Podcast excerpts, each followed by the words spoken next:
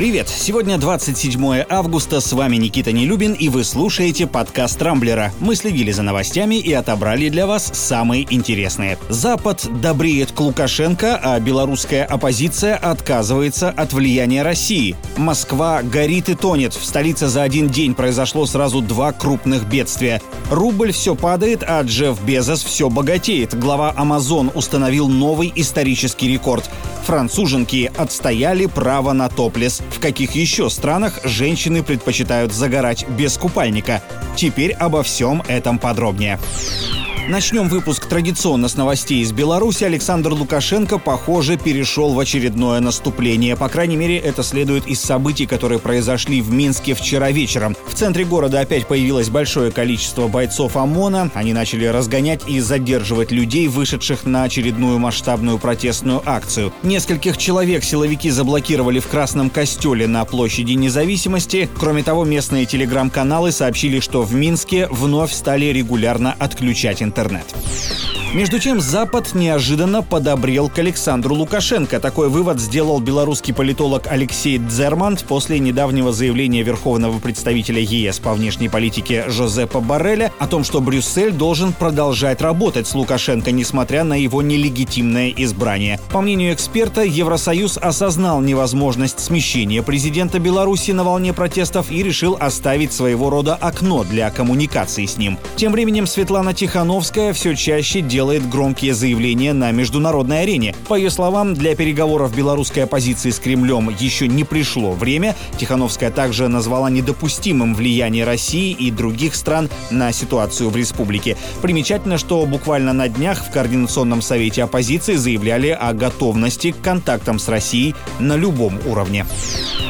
Непростой день вчера выдался для Москвы. В российской столице за сутки произошло сразу два крупных происшествия. Утром в жилом доме на улице Кубинка прогремел взрыв. В МЧС, как всегда, предпочли более аккуратную и, на мой взгляд, совершенно дурацкую формулировку «хлопок», из-за которого сразу на трех этажах начался пожар. Жертв, к счастью, удалось избежать, но что там в итоге случилось, до сих пор не ясно. Газовые приборы в квартире, где прогремел взрыв, вроде как целы, а буквально месяц назад в доме прошло плановое техобслуживание. В общем, там еще предстоит разбираться. Ну а спустя пару часов на центр Москвы обрушился мощный ливень. Несколько улиц и переулков оказались залиты на несколько сантиметров, подтопило и здание Третьяковской галереи на Крымском валу. Вода проникла даже в выставочные залы, поэтому экспонаты пришлось срочно эвакуировать. Кстати, мы по такому поводу провели очередной опрос среди пользователей Рамблера. Подавляющее большинство уверено, что их города недостаточно защищены от наводнения.